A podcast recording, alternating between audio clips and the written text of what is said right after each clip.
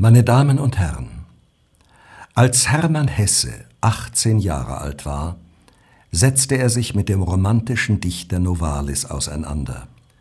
Er schrieb über ihn, nannte ihn den liebenswertesten Dichter der romantischen Epoche und war so begeistert von dessen religiös-mystischen Hymnen, dass Hesses Mutter fürchtete, dieser Katholik, so nannte sie Novalis, könnte ihren Sohn vollends zum Abtrünnigen machen. Hermann Hesse konnte seine Mutter belehren, dass Novalis protestantisch gewesen war, dass seine Familie sogar der Herrnhuter Brüdergemeine angehört hatte und genauso wie die Familie Hesse pietistisch war. Für Hesse blieb Novalis zeitlebens der wichtigste und liebste Dichter der Romantik.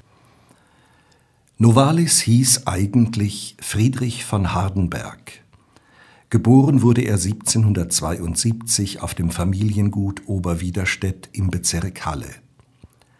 1785 zog seine Familie nach Weißenfels, wo der Vater Direktor der kursächsischen Salinen wurde. Friedrich von Hardenberg studierte von 1790 bis 1794 Jura in Jena, Leipzig und Wittenberg. Er beschränkte sich nicht auf das Jurastudium. Er machte auch Ausflüge in andere Wissenschaftsbereiche, zum Beispiel in die Philosophie. In Jena hörte er auch Vorlesungen bei Friedrich Schiller. Er war schwärmerisch veranlagt und psychisch instabil. Sein Freund und Studiengefährte Friedrich von Schlegel stellte bei ihm eine Haltlosigkeit und grenzenlose Flüchtigkeit fest. Auf Wunsch des Vaters führte Schiller mit ihm ein Gespräch über den Ernst des praktischen Lebens. Friedrich von Hardenberg strebte fortan nach Vollkommenheit, arbeitete sehr hart an sich und übte sich, wie er es nannte, im Seelenfasten. Nach seinem juristischen Examen trat er 1794 in den Verwaltungsdienst ein. Zu dieser Zeit verliebte er sich als 22-Jähriger in die noch nicht 13-jährige Sophie von Kühn. Ein Jahr später verlobte er sich heimlich mit ihr. Bereits 1797, mit 16 Jahren, starb Sophie. Dieser Tod erschütterte Friedrich von Hardenberg und prägte ihn für sein ganzes Leben. Im selben Jahr drängte es ihn, naturwissenschaftlich zu forschen. Er studierte eine Zeit lang an der Bergakademie Freiberg. Hier lernte er Julie von Charpentier kennen. 1798 verlobte er sich mit ihr. Nach dem Studium an der Bergakademie wurde er 1799 Salinenassessor. Ein Jahr später wurde er zum Amtshauptmann in Thüringen gewählt. Seit 1798 kränkelte er. Er litt an Schwindsucht und starb 1801, noch nicht einmal 29 Jahre alt. Als Schriftsteller nannte Friedrich von Hardenberg sich nur in seinen drei letzten Lebensjahren Novalis. Von seinen Werken seien genannt mehr als tausend Aphorismen, die Gedichtzyklen Geistige Lieder und Hymnen an die Nacht, sowie die Romanfragmente Die Lehrlinge von Sais und Heinrich von Ofterdingen. Novalis als Mensch des 18. Jahrhunderts wurde mit einer negativen Folge der Aufklärung konfrontiert, und zwar mit der Vorherrschaft des Verstandes, die das Gefühl unterdrückt. Seine Gegenwart nannte er eine Zeit der dürren Zahl und des strengen Maßes. Es galt den Rationalismus der Spätaufklärung aber auch das apollinisch-statische der Klassik zu überwinden. Beeinflusst von dem niederländischen Philosophen Franz Heemsterhuis, den zeitgenössischen Philosophen Friedrich Wilhelm Schelling und Gottlieb Fichte, seines Freundes und Schriftstellerkollegen Friedrich von Schlegel sowie nicht zuletzt von Friedrich Schiller, entwickelte er die Vorstellung von einem goldenen Zeitalter, nämlich dem der Romantik. Er forderte, alles zu poetisieren und damit eine harmonische Welt zu schaffen. Je poetischer, je wahrer war seine These. Wenn Novalis sich naturwissenschaftlich betätigte, war das nicht ein nüchternes, seelenloses Betreiben von Wissenschaft, sondern er wollte erfahren, was sich hinter den Erscheinungsformen der Natur befindet. Die Poesie war für ihn die Klammer für alle Bereiche der Wissenschaft. Es gab für ihn keine Schranken zwischen den verschiedenen Fächern. Auf der Suche nach Einheit verknüpfte er Naturwissenschaft, Philosophie, Politik und Poesie miteinander. Der Dichter vereinigte und durchdrang mit den dichterischen Kräften der Fantasie, Geist und Natur, Endlichkeit und Unendlichkeit, Vergangenheit und Gegenwart, Ich und Welt, Traum und Wirklichkeit. Die Lebensform sollte poetisch sein, und zwar nicht wie in der Klassik apollinisch statisch, sondern dionysisch dynamisch. Die Dichtung sollte nicht formgebunden, sondern offen sein. Es ging auch nicht darum, wie in der deutschen Klassik etwas Vollkommenes, Endgültiges auszusagen, sondern Dichtung war Ausdruck einer unendlichen Sehnsucht. Das Symbol, das Novalis hierfür schuf, war die blaue Blume. Sie wurde ein allgemeines Symbol für die Romantik aber vor allem stand sie für die Sehnsucht nach dem Unendlichen, dem Unerreichbaren, nach dem Alleinen, nach Entgrenzung und nach Erkenntnis. In seinem Bemühen um Entgrenzung, der Auflösung aller Gegensätze, auch der vom Diesseits und Jenseits, spielte der Tod seiner Verlobten Sophie von Kühn eine wichtige Rolle. Er hatte sie zu ihren Lebzeiten schon als Jungfrau und Mutter gleichzeitig gesehen. Damit war sie sowohl Ausdruck der Gegenwart als auch der Zukunft. Nach ihrem Tod blieb sie ihm immer gegenwärtig. Er kommunizierte weiterhin mit ihr. Sie war ihm Mittlerin zwischen Endlichkeit und Unendlichkeit. Das Märchen von Hyazinth und Rosenblüte ist Bestandteil des Romanfragments Die Lehrlinge von Sais. Novalis kannte Friedrich Schillers Ballade Das verschleierte Bild zu Sais. Es geht bei Schiller um einen erkenntnisfanatischen Jüngling, der im Weisheitstempel der Göttin Isis im ägyptischen Sais seine Forschbegierde befriedigen will. Er ist der typische Rationalist und Wissensgierige der Spätaufklärung, der alles wissen will. Wie Wagner in Goethes Faust, der sagt, zwar weiß ich viel, doch möcht ich alles wissen. Der ungeduldig Strebende bei Schiller spricht, was hab ich, wenn ich nicht alles habe? In der Ballade stellt sich die Frage, wie viel darf der Mensch wissen und wie viel darf er erforschen. Der Jüngling reißt den Schleier vom Bild der Wahrheit und zerbricht daran. Es zeigt sich die Begrenztheit der geistigen Möglichkeiten des Menschen. Im Romanfragment Die Lehrlinge von Sais geht es auch um Erkenntnisgewinn, aber um einen anders gearteten, genauer um das Verhältnis von Naturerkenntnis und Selbsterkenntnis. Hier finden Gespräche statt über die Beziehungen zwischen Mensch und Natur. Am Ende weiß der Leser, dass nüchterne wissenschaftliche Erforschung nicht zu einem inneren Verhältnis zur Natur führt. Den Lehrlingen von Sais geht es darum, das innerste Geheimnis, den Urgrund der Dinge zu erfahren. Ihr Fazit lautet, Wahre Naturerkenntnis ist Selbsterkenntnis und Selbsterkenntnis führt zu einem höheren Dasein. Durch die Verschmelzung von Naturerkenntnis und Selbsterkenntnis erhebt der Mensch sich über sich selbst.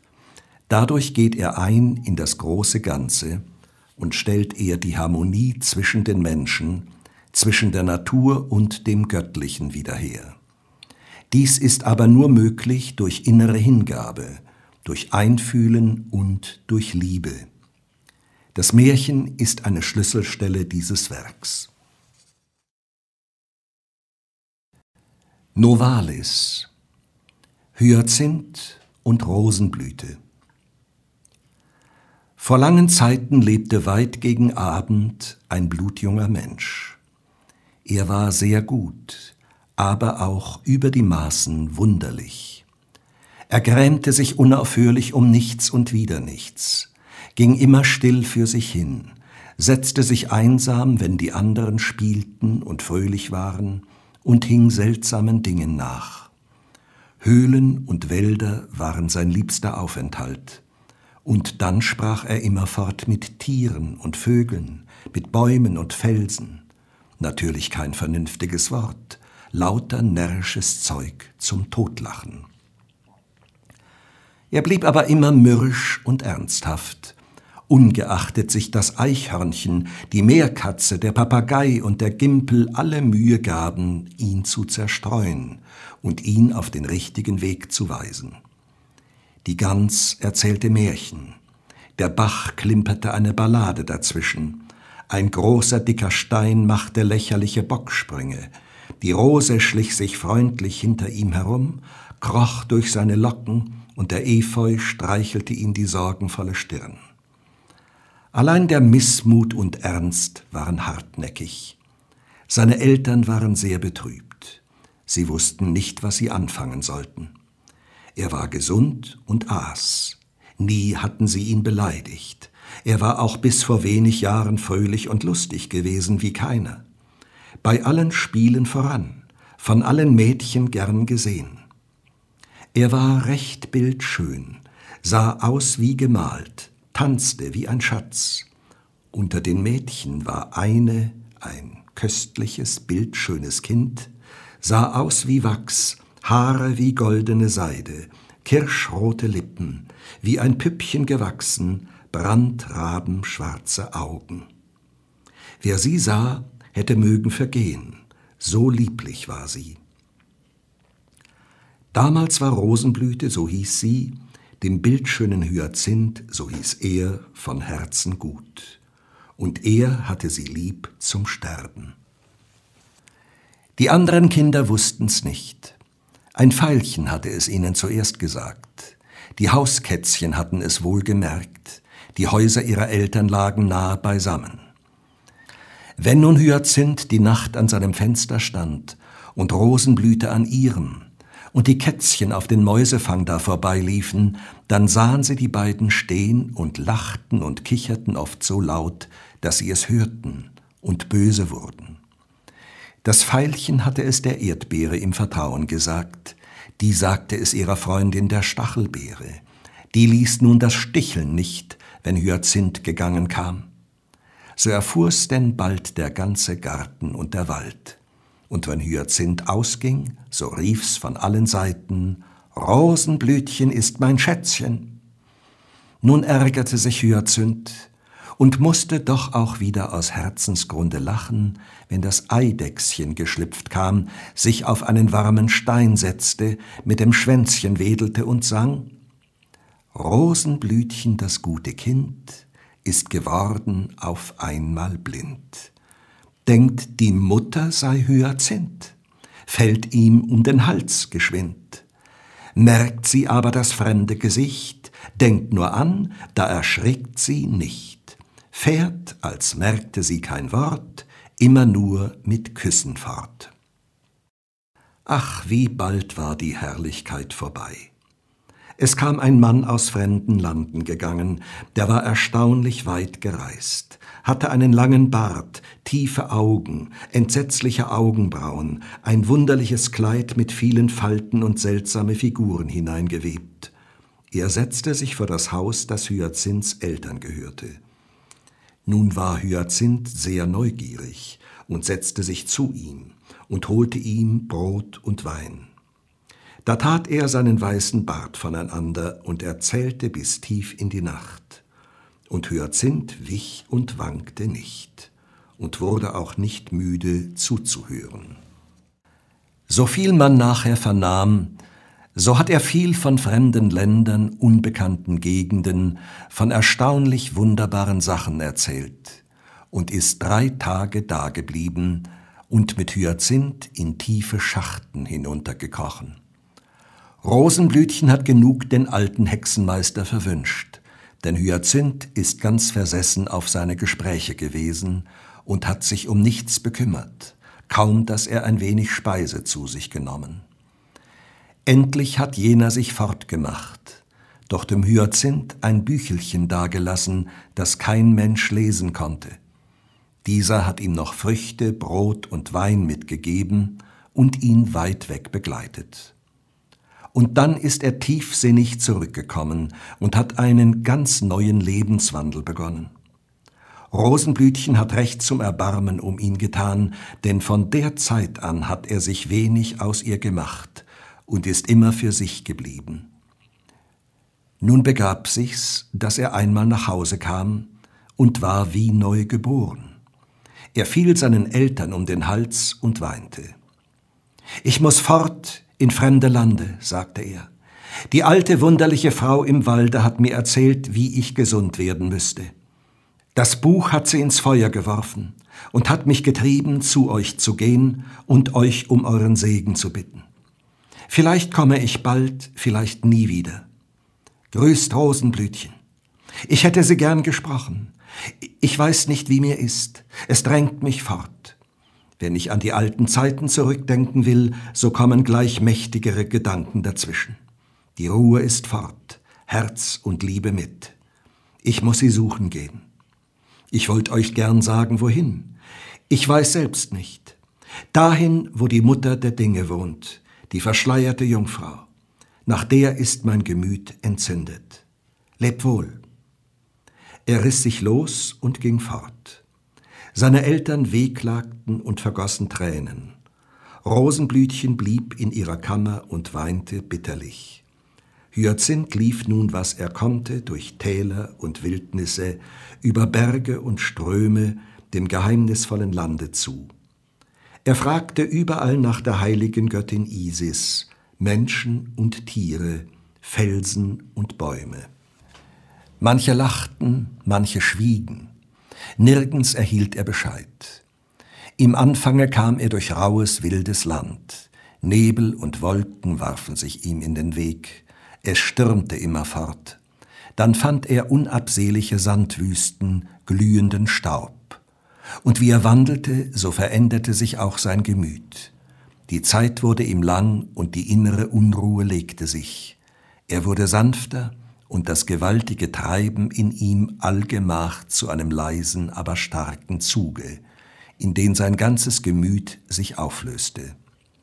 Es lag wie viele Jahre hinter ihm, nun wurde die Gegend auch wieder reicher und mannigfaltiger, die Luft lau und blau, der Weg ebener. Grüne Büsche lockten ihn mit anmutigem Schatten. Aber er verstand ihre Sprache nicht. Sie schienen auch nicht zu sprechen. Und doch erfüllten sie auch sein Herz mit grünen Farben und kühlem, stillem Wesen. Immer höher wuchs jene süße Sehnsucht in ihm, und immer breiter und saftiger wurden die Blätter, immer lauter und lustiger die Vögel und Tiere, balsamischer die Früchte, dunkler der Himmel, wärmer die Luft und heißer seine Liebe. Die Zeit ging immer schneller, als sähe sie sich nahe am Ziele.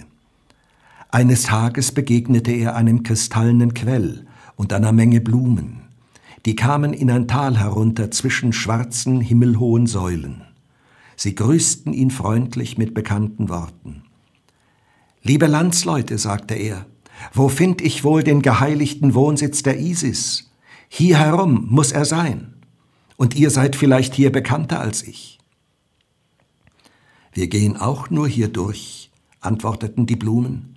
Eine Geisterfamilie ist auf der Reise und wir bereiten ihr Weg und Quartier. Indes sind wir vor kurzem durch eine Gegend gekommen, da hörten wir ihren Namen nennen. Gehe nur aufwärts, wo wir herkommen, so wirst du schon mehr erfahren. Die Blumen und die Quelle lächelten, wie sie das sagten, boten ihm einen frischen Trunk und gingen weiter. Hyazinth folgte ihrem Rat, frug und frug, und kam endlich zu jener längst gesuchten Wohnung, die unter Palmen und anderen köstlichen Gewächsen versteckt lag. Sein Herz klopfte in unendlicher Sehnsucht, und die süßeste Bangigkeit durchdrang ihn in dieser Behausung der ewigen Jahreszeiten. Unter himmlischen Wohlgedüften entschlummerte er, weil ihn nur der Traum in das Allerheiligste führen durfte. Wunderlich führte ihn der Traum durch unendliche Gemächer voll seltsamer Sachen, auf lauter reizenden Klängen und in abwechselnden Akkorden. Es dünkte ihm alles so bekannt und doch in nie gesehener Herrlichkeit. Da schwand auch der letzte irdische Anflug wie in Luft verzehrt, und er stand vor der himmlischen Jungfrau.